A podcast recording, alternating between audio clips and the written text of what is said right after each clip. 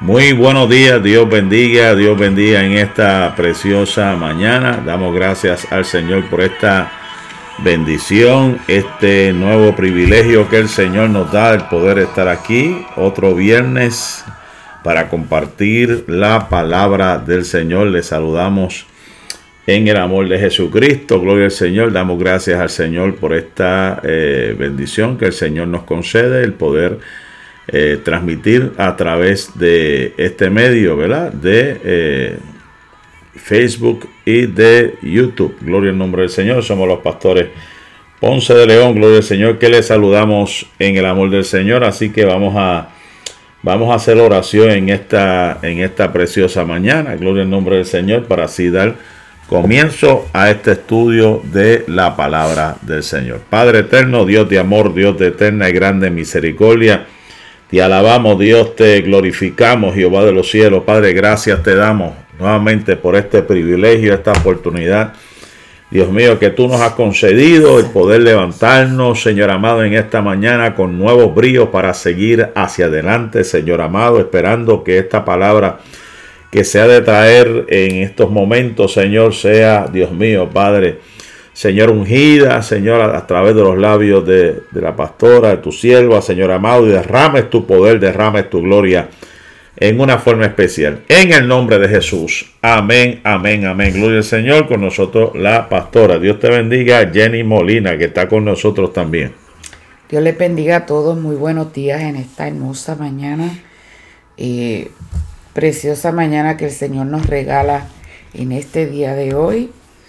Ya comenzado el otoño, vamos a estar, ¿verdad? Eh, estudiando este salmo muy bonito, con un tema muy peculiar, la idea central de este salmo. Salmo número 57.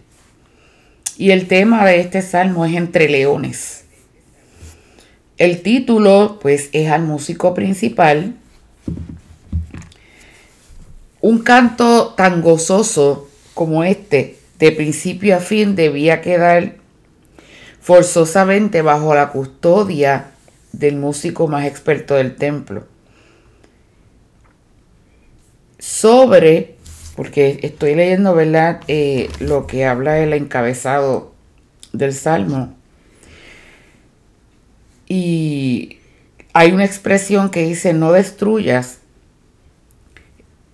esta petición es una oración compacta, tan enjundiosa como breve. Y enjundioso quiere decir eh, importancia o riqueza, especialmente de una cosa no material. Y digna de ser el emblema de un canto o de un cántico sacro.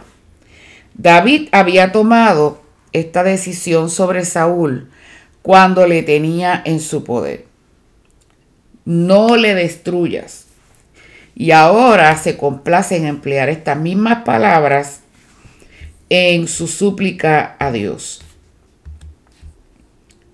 Cuatro son los salmos. Hay cuatro salmos que llevan el tema o el lema no destruyas. No solamente es el Salmo 57, sino también el Salmo 58, el Salmo 59 y el Salmo número 75. En todos ellos hay una declaración distinta referente a la destrucción de los impíos y la preservación de los justos.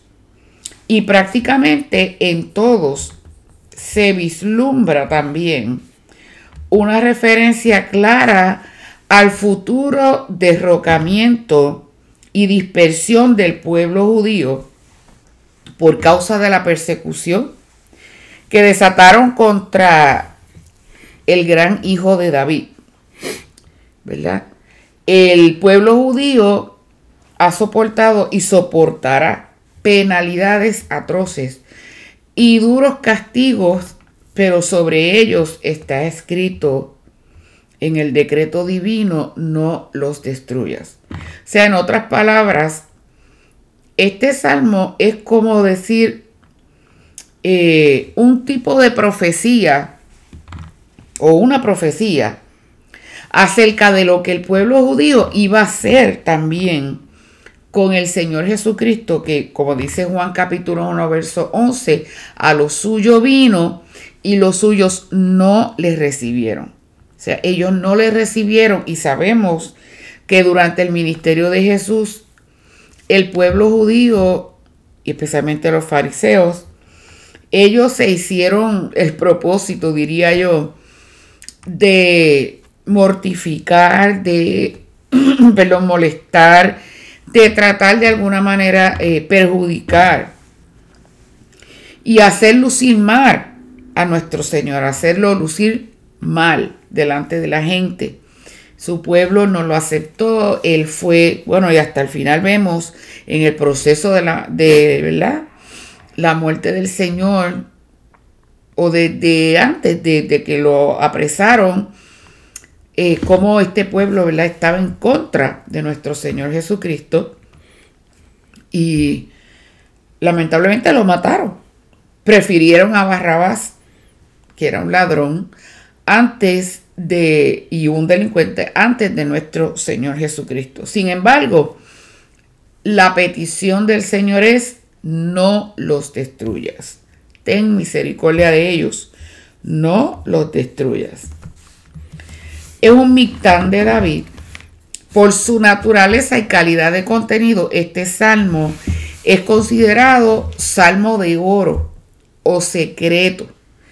Y lo tiene bien merecido, pues cabe la posibilidad de leerlo y no obstante seguir ignorando los motivos del gozo secreto de David escondidos en su cofre de oro.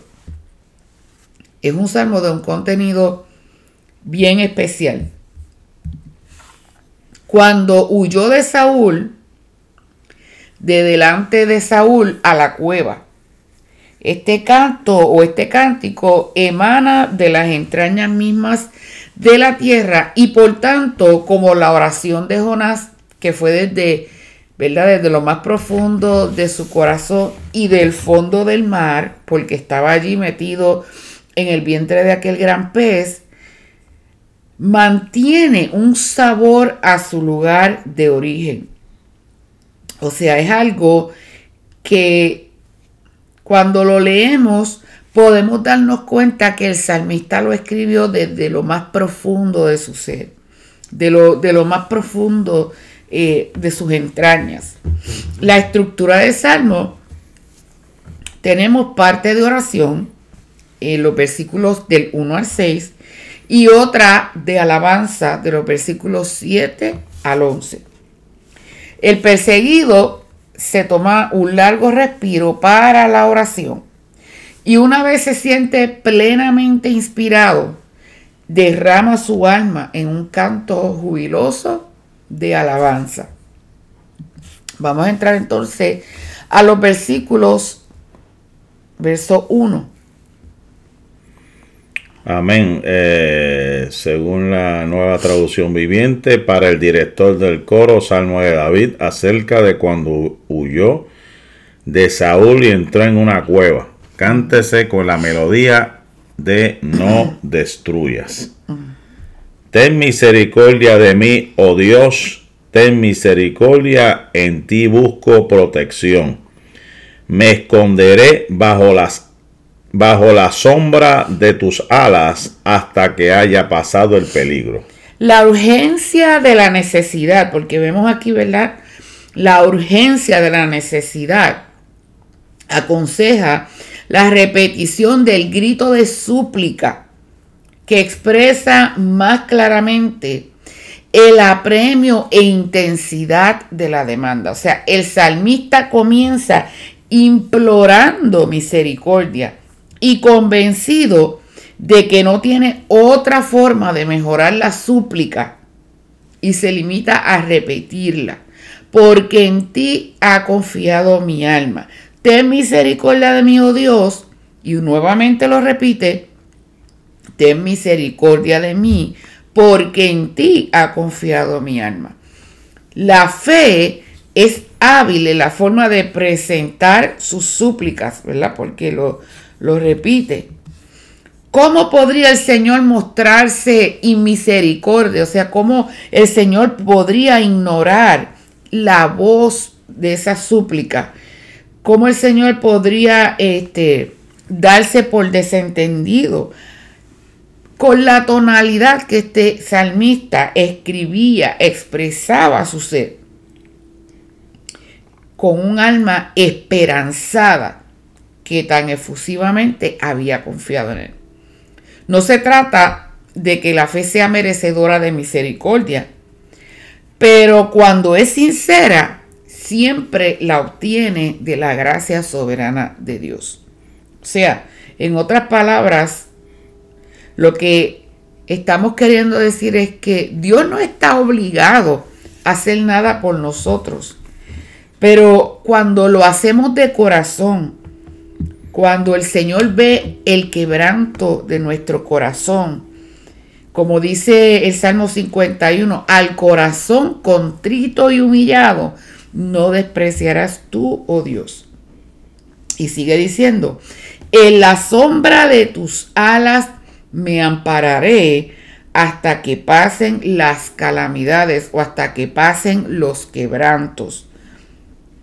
Es decir, voy a buscar protección, voy a buscar seguridad, donde me voy a sentir este protegido, me voy a sentir cuidado. Es como una figura poética encantadora tomada de cuando los polluelos están escondidos bajo las sombras de las alas de su madre, de la gallina. Eh, bendito sea el Señor, ¿verdad? Porque nuestras calamidades y quebrantos son que temporales, pero nuestra seguridad es eterna. O sea, porque todo pasa. Pasamos por un momento de prueba, pasamos por un momento de aflicción, pero lo importante es mantenernos refugiados, cobijados en la sombra de las alas de nuestro Señor, porque todo tiene una fecha de expiración. Y eso va a acabar. No vamos a seguir en la prueba eternamente, sino que esa prueba va a expirar, esa prueba va a terminar pero nuestra seguridad en el Señor es eterna. El que nosotros nos depositemos en sus manos, el que nosotros nos escondamos bajo la cubierta de sus alas, eso es algo eterno. Tenemos una cobertura eterna en Cristo Jesús, en Dios. Versículo 2. Amén. También queremos saludar, está por aquí nuestra hermana Rosalba Zúñiga. Dios te bendiga. Eh, Dios bendiga si hay alguien más que está conectado, que nos está escuchando en esta preciosa mañana. Verso número 2. Clamo al Dios altísimo, a Dios quien cumplirá su propósito para mí. Clamaré al Dios altísimo. Clamaré es un verbo en un tiempo futuro. Clamaré aunque en realidad el salmista ya se sentía seguro, a pesar de ello, suplica, porque la fe nunca permanece muda. Cuando nosotros tenemos fe en Dios y creemos a su palabra, no nos quedamos mudos esperando y, y, simplemente pues nos sentamos ahí como si nada, sino nosotros suplicamos, nosotros oramos, nosotros le hablamos porque sabemos que Él ha de responder, porque creemos que Él nos ha de responder. Por eso decía el salmista, clamaré al Dios altísimo. Al Dios altísimo, las oraciones han de ser dirigidas a Dios únicamente, pues su grandeza y sublimidad inspiran y alientan la oración. Por encumbrados y poderosos que sean nuestros enemigos, nuestro amigo celestial llamado Dios, llamado Jesús, lo es mucho más, lo es mucho más, porque Él es altísimo. Él es el Altísimo y desde su posición puede enviarnos fácilmente el socorro que necesitamos. Por eso el Salmo 121 decía el salmista, alzaré mis ojos a los montes y hace la pregunta, ¿de dónde vendrá mi socorro? Mi socorro viene de Jehová, que hizo los cielos y la tierra. El salmista está viendo a Dios obrar a su favor. Y nosotros los creyentes esperamos también y Dios obra a favor de nosotros.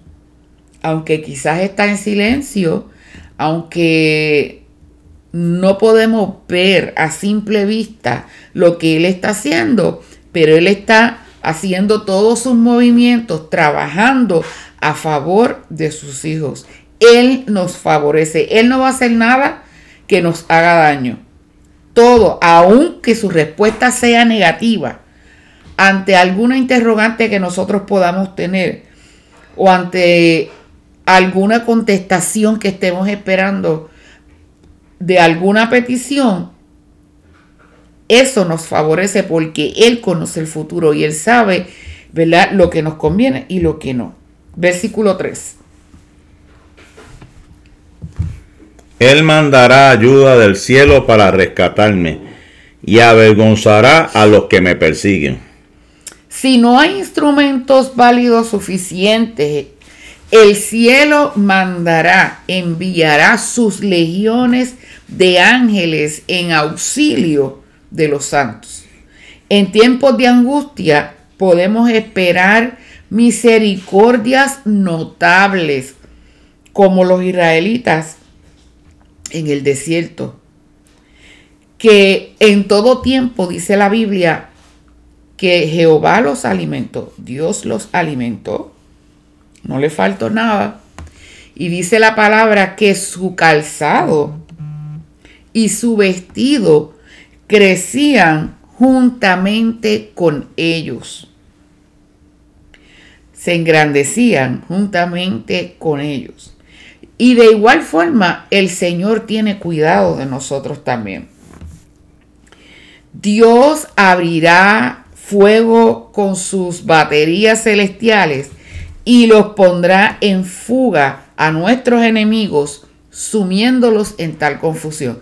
Y vemos en la palabra del Señor muchos ejemplos, varios ejemplos de batallas que el Dios de los ejércitos peleó a favor de su pueblo. Y cómo confundió a sus enemigos y los puso a pelear entre ellos mismos y cuidó, guardó de la destrucción de su pueblo Israel. Y mire cómo sigue diciendo, y me salvará del reproche o de la infamia de aquel que pretende devorarme sea, acudirá oportunamente, no solo para rescatar a sus siervos de ser devorados, sino incluso de ser reprochados. Yo me pongo a analizar y mientras estaba estudiando este salmo, cómo, cómo es el cuidado de Dios para con nosotros. Nosotros no tenemos en nuestra mente finita ni la más mínima idea de lo grande y lo valioso que nosotros somos para el Señor. Y cómo Él nos cuida. Así como nosotros como madres protegemos a nuestros hijos y, hacemos todo lo posible para que nada les haga daño, para que ellos no sufran en la vida, este, para cuidarlos. De igual forma el Señor hace con nosotros. Él nos protege, Él nos cuida. Él en todo tiempo va a estar buscando la manera de obstaculizar el que algo se acerque a nosotros para hacernos daño. Y si lo permitiera de alguna manera, es con algún propósito y algo mejor vendrá para nosotros. Y termina aquí, ¿verdad? Hay una pausa de reflexión entre este estribillo cuando habla de Él enviará desde los cielos y me salvará de la infamia del que me devora. Selah. La pausa de reflexión. Reposa, cantor, porque Dios te ha dado descanso. Dios enviará su misericordia y su verdad. Es decir, para manifestar su misericordia y vindicar la verdad de sus promesas, me salvará. Hay promesas en la palabra del Señor para nosotros. Lo que nosotros tenemos que hacer es refugiarnos en esa palabra, reclamar esas promesas para nosotros. O sea, toda, toda situación que podamos estar atravesando, hay promesas del Señor en su palabra para nosotros. Si estamos en un proceso de enfermedad, hay promesas de sanidad. Si estamos en un, en un periodo en que estamos siendo afligidos por alguna situación, muchas promesas de Dios para nosotros. Lo que tenemos que hacer es confiar en la palabra del Señor. Versículo 4. Me rodean leones feroces que con avidez devoran a sus presas humanas. Sus dientes penetran como lanzas y flechas y sus lenguas cortan como espadas. Vemos aquí lo que decíamos al principio cuando estábamos introduciendo el Salmo, entre leones, entre leones. Mi vida está entre leones, estoy echado entre hijos de hombres que vomitan llamas.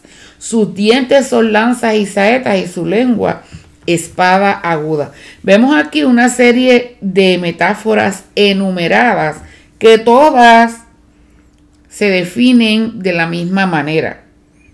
Hay un autor llamado Much y él traduce literalmente, perdón, tiendo mi alma entre leonas, porque se cree que de los animales que se está hablando aquí, cuando menciona a los leones, es de las leonas porque cuando las leonas amamantan a sus crías, una circunstancia en que son particularmente feroces y peligrosas es cuando ellas están amamantando a sus crías. Se ponen bien agresivas, en defensa en cuidado de sus cachorros. Así es que no hace falta decir que las leonas, son las que cazan, porque es la leona la que caza, no el león, exceden al león en fuerza y ferocidad. Algo que se constata por el testimonio de diversos escritores antiguos.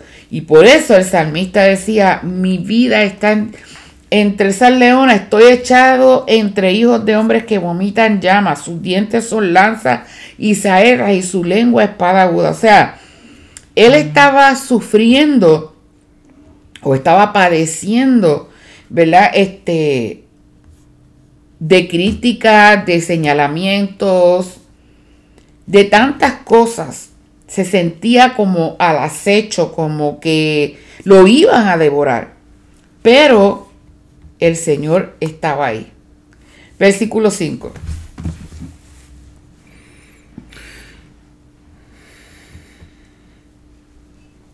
Exaltado seas, oh Dios, por encima de los cielos más altos, que tu gloria brille sobre toda la tierra. Este versículo 5 lo vamos a ver nuevamente al final del Salmo.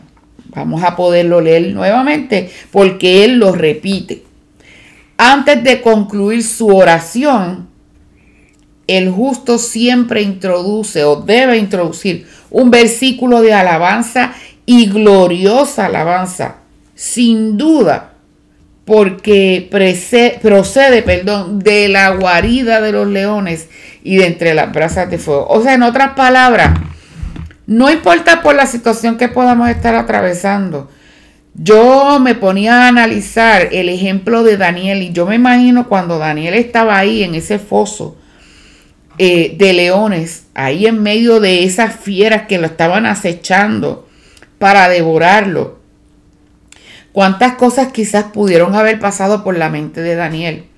Pero lo más que, que seguramente él hizo fue clamar alabar al Señor, glorificar el nombre de Dios y no tener miedo, aunque estuviera temblando, no tener miedo, mantenerse quieto esperando en lo que Dios iba a hacer.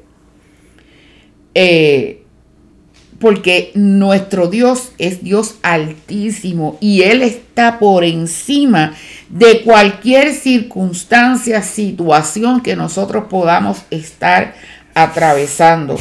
Aún más está por encima del poder de Satanás, está por encima del poder de los querubines y de los serafines. Y de esa misma manera nosotros tenemos que reconocer su poderío y su grandeza. Y el salmista dice, exaltado seas sobre los cielos, oh Dios. ¿Qué nos enseña esto? Que en medio de la prueba, en medio de la dificultad, hay una clave secreta y es poder alabar al Señor, poder adorar a Dios, no importando la situación que nos esté rodeando. No importando que los hombres estén vomitando llamas de fuego, que las leonas estén a nuestro acecho, que de nuestra boca salga una alabanza al Señor. Y me viene a la mente el ejemplo de Pablo y Silas, cuando estaban encarcelados. Estaban sus pies y sus manos atadas. Y todo su cuerpo, porque pues al tener los pies y las manos atadas no se podían, no tenían eh, movilidad pero su boca no estaba atada. ¿Y que ellos hicieron? Ellos comenzaron a cantar cánticos espirituales, aún en medio de aquella cárcel. Y si usted lee la historia, ¿qué ocurrió? ¿Qué sucedió? La Biblia dice, ¿verdad? Que, que los cimientos de aquella cárcel comenzaron a temblar. Allí hubo un estremecimiento grande de parte de Dios. Porque es que cuando el poder de Dios llega, no hay situación que podamos nosotros estar atravesando que se pueda resistir al poder de Dios. Vemos el poder de Dios manifestado de una manera especial. Y termina diciendo este versículo, sobre toda la tierra sea tu gloria. O sea, como es arriba, allá en los cielos, también sea aquí abajo en la tierra sobre toda la tierra sea tu gloria, sean proclamadas universalmente tus alabanzas, oh grande Jehová. Qué hermosa la palabra del Señor. Versículo 6. Mis enemigos me tendieron una trampa, estoy cansado de tanta angustia. Cavaron un pozo profundo en mi camino, pero ellos mismos cayeron en la trampa. Así mismo. lo de Amán. Exactamente. Al no contar con armas de fuego, los antiguos eran mucho más hábiles que nosotros hoy en el uso de trampas, de redes y fosos para capturar animales salvajes. La abundancia de, figuras, vemos aquí desde el versículo anterior y del anterior, versículo 4, y de alusiones que encontramos al respecto en las escrituras, así lo dan a entender necesariamente. Ellos habían armado redes y quizás David sentía su alma un poco abatida porque ellos pues ya tenían como planeada su derrota. Para ellos su plan era perfecto. Pero lo que ellos no sabían o no se habían dado cuenta era que el Dios de David no era un diosito que cargamos en un bolsillo o que lo tenemos eh, puesto en X lugar de nuestra casa, lo tenemos ahí eh, decorando una mesa, un estante, sino Eres el Dios que cargaba a David y que nos carga a nosotros hoy. Es un Dios poderoso. Que quizás en el momento nosotros no vemos que Dios está obrando en la situación, pero Dios lo está haciendo. Y al pasar del tiempo podemos ver cómo Dios lo hace, porque Él pelea por nosotros. Este hombre llamado Amán, que, que mi esposo trae a colación este ejemplo, había diseñado, había planeado muy bien la destrucción de los judíos, del pueblo de Dios. En el libro de Esther, usted puede leer la historia. Y él había tramado todo. Eh, tenía todo bien planificado. Como diría el Chapulín Colorado, fríamente calculado. Pero lo que él no sabía era que él se estaba metiendo con el pueblo de Dios y que Dios pelea por los suyos. Y para hacer la historia larga corta, Esther intercede por su pueblo porque Mardoqueo se enteró del malvado plan de Amán y le dice a ella, quizás para esta hora tú has llegado al reino. O sea, para esta hora tú has llegado al reino. ¿Para qué? Para que tú intercedas por tu pueblo. Ella lo hizo.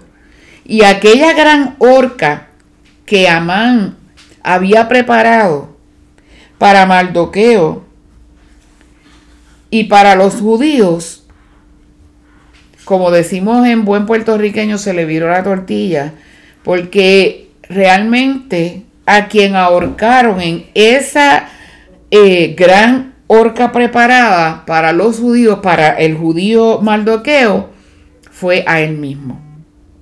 Y vemos aquí un ejemplo de esto que expresa el salmista. Red han armado a mis pasos, se ha batido mi alma. Hoyos han cavado delante de mí, en medio de él han caído ellos mismos. Porque eso es lo que hace Dios que nuestros enemigos caen en sus propias trampas. Ellos hacen las trampas para nosotros, pero ellos caen en sus propias trampas. Versículo 7. Mi corazón está confiado en ti, oh Dios. Mi corazón tiene confianza. Con razón puedo cantar tus alabanzas. Wow, qué bonito. Qué hermoso. Pronto está mi corazón, oh Dios. Mi corazón está dispuesto. Cantaré y trovaré salmos. La aptitud para el deber parte de un temperamento controlado, un cuerpo, perdón, un equilibrio de cuerpo y mente que predispone a la persona a emprender y la capacita para llevar a cabo su trabajo satisfactoriamente y con éxito. Podemos deducir que una persona está o ha estado bien dispuesta y preparada para el servicio cristiano de lo siguiente. Su entusiasmo al asumir un deber, su entrega, firmeza y perseverancia en llevarla a cabo, su satisfacción después de haberlo alcanzado, siempre y cuando lo haya llevado a cabo sobre las bases y principios correctos. Pronto está mi corazón, oh Dios, mi corazón está dispuesto. O sea, estos enemigos han cavado trampas, redes, han armado a mis pasos para hacerme daño pero en medio de ellos, o en medio de esas trampas, han caído ellos mismos. Y él en este verso dice, mi corazón está dispuesto a cantarte. Y, utiliza unos verbos en tiempo futuro. Cantaré y trovaré salmos. La fe sincera hace que el cristiano pueda cantar cuando no tiene nada que llevarse a la boca para comer, cuando no tiene dinero en la cuenta de banco, cuando aún las lágrimas están rodando por sus mejillas, puede cantar a su Dios, puede alabar a su Dios. Y David expresó, con mi voz y con instrumento, yo voy a celebrar tu adoración. Estoy pasando por este momento difícil, pero no me voy a callar. Eso no me va a detener. Eso no va a permitir eh, eh, perdón, eso no va a obstaculizar que una alabanza salga de mis labios para mi Dios. Con mis labios y con el corazón yo te voy a dar honor, alabanza, adoración. Ni Saúl, ni Satanás, ni los filisteos me van a detener. Nadie. Yo quiero adorar tu nombre y yo lo voy a hacer con todo mi corazón. Esa era la actitud del salmista. Versículos 8 y 9. Despiértate, corazón mío, despiértense lira y alba. Con mi canto despertaré al amanecer, te daré gracias, Señor, en medio de toda la gente, cantaré tus alabanzas entre las naciones. Nosotros debemos ir al encuentro de nuestro Dios temprano en la mañana, con alabanzas y en, oración, en adoración. Mi Dios me saldrá al encuentro con su misericordia, canta David. Y cada uno de los descendientes de David, por la gracia, debemos salir también al encuentro con nuestro Dios temprano en la mañana, entonando nuestras canciones y nuestras alabanzas a nuestro Rey. Que desde tempranito busquemos su rostro. En el Salmo 63, el salmista también expresaba, Dios, Dios mío eres tú, de madrugada te buscaré. Mi alma te anhela y tiene sed. Yes. Una, una expresión de lo más profundo de su corazón. Pero realmente en medio de cualquier circunstancia, él estaba dispuesto a adorar a Dios. Te alabaré entre los pueblos. Esto también, ¿verdad? Lo podemos ver de un punto de vista profético. Los gentiles escucharán mi alabanza. Por muy lejos que estén, le haré saber de ti a través de mi gozosa salmodia, o sea, a través de mi salmo.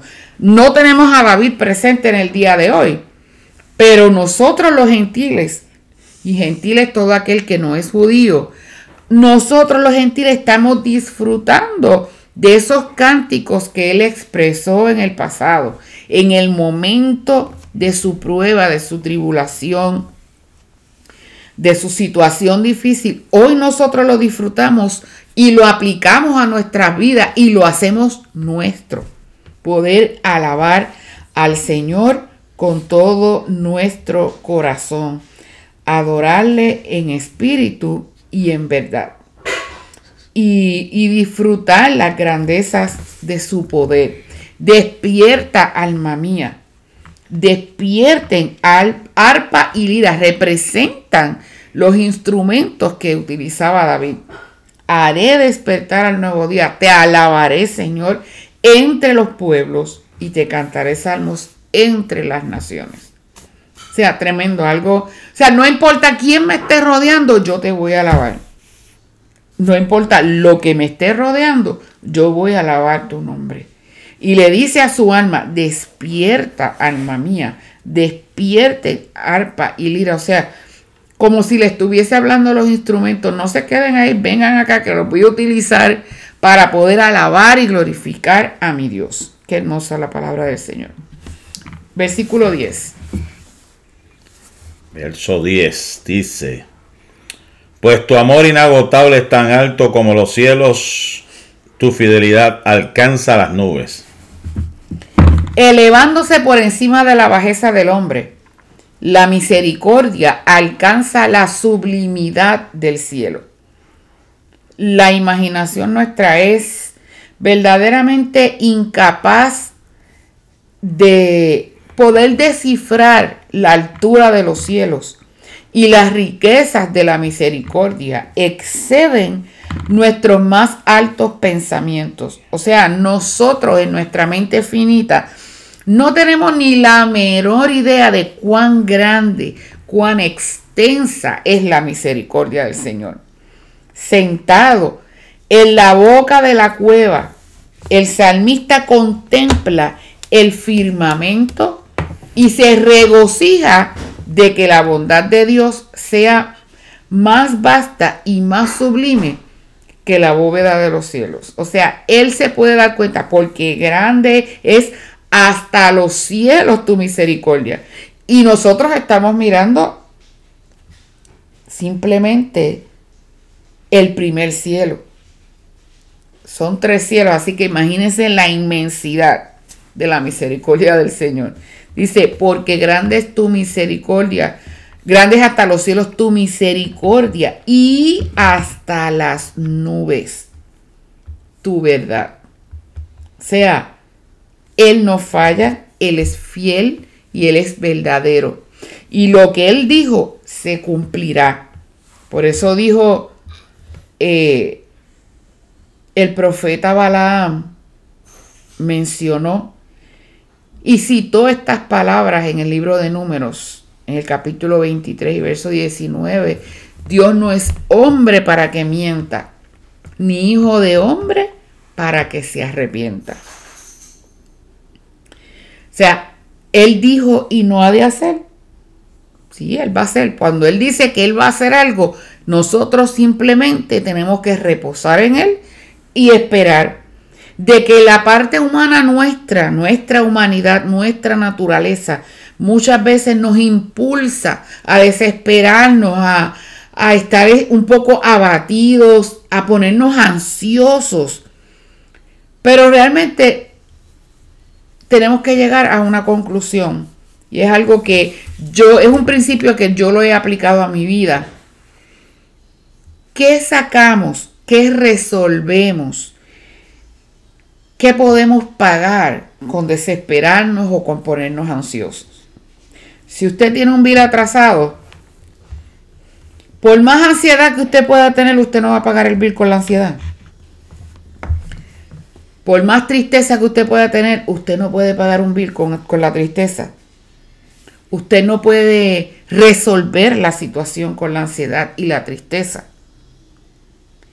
Simplemente hay que orar y poner las cosas en las manos del Señor, aprender a reposar en Él y ampararnos en esas promesas que dice la Biblia en Filipenses 4.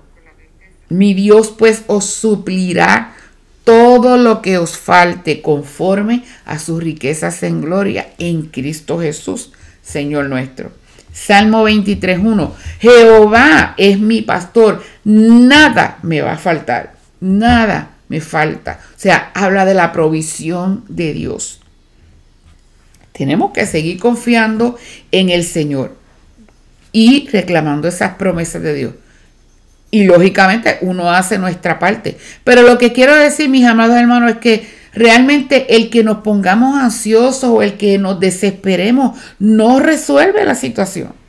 Por lo tanto, tenemos que reconocer que su verdad es hasta las nubes. Él es verdadero, Él es fiel, Él es justo.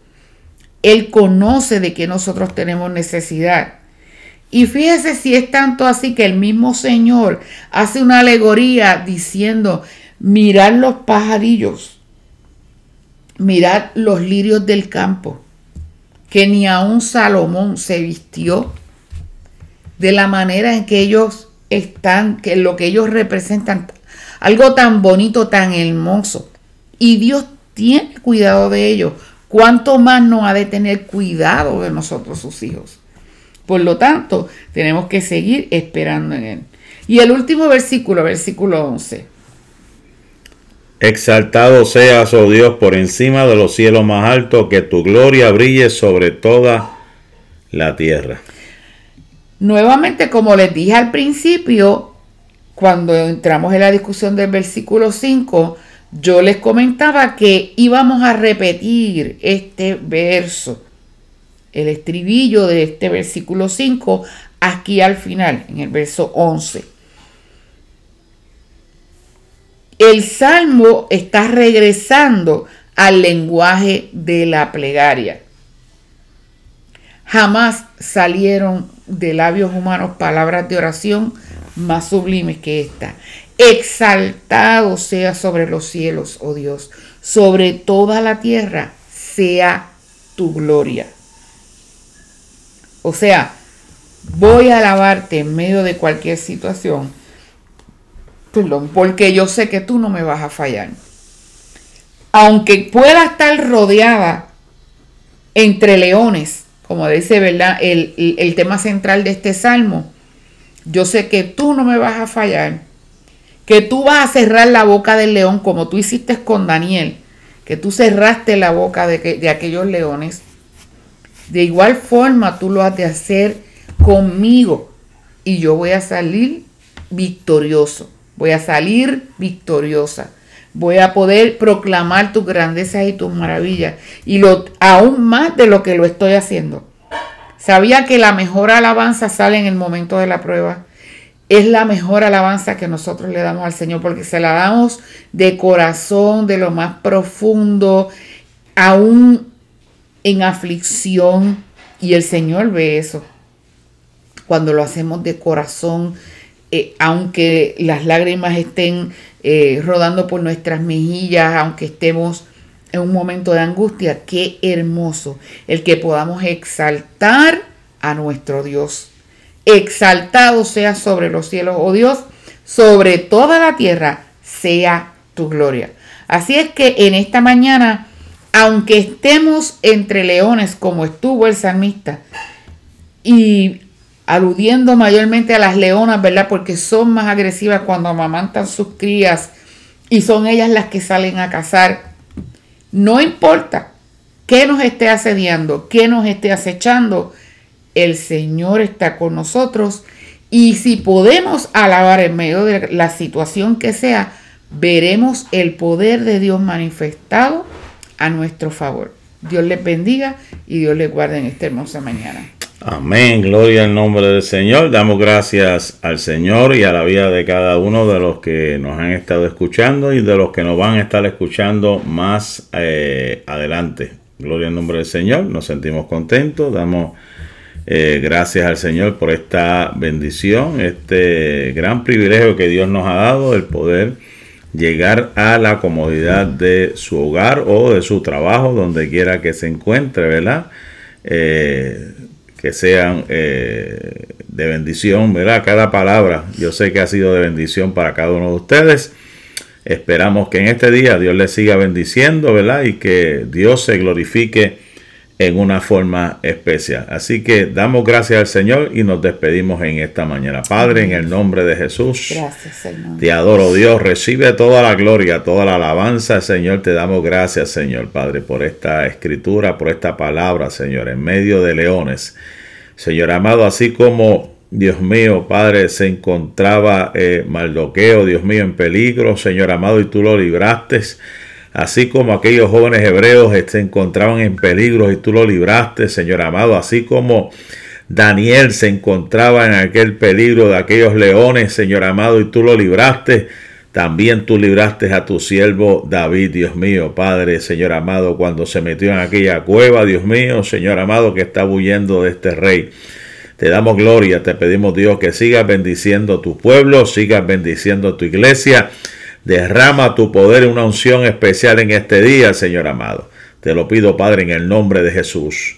Amén. amén, amén, amén. Damos gloria al Señor, damos gracias a las hermanas, gloria al Señor que han estado con nosotros y a los que más adelante van a estar escuchando esta poderosa palabra. Dios le bendiga, Dios le guarde, la paz y la bendición de Dios sea con cada uno de ustedes hoy, mañana y siempre. Lindo día.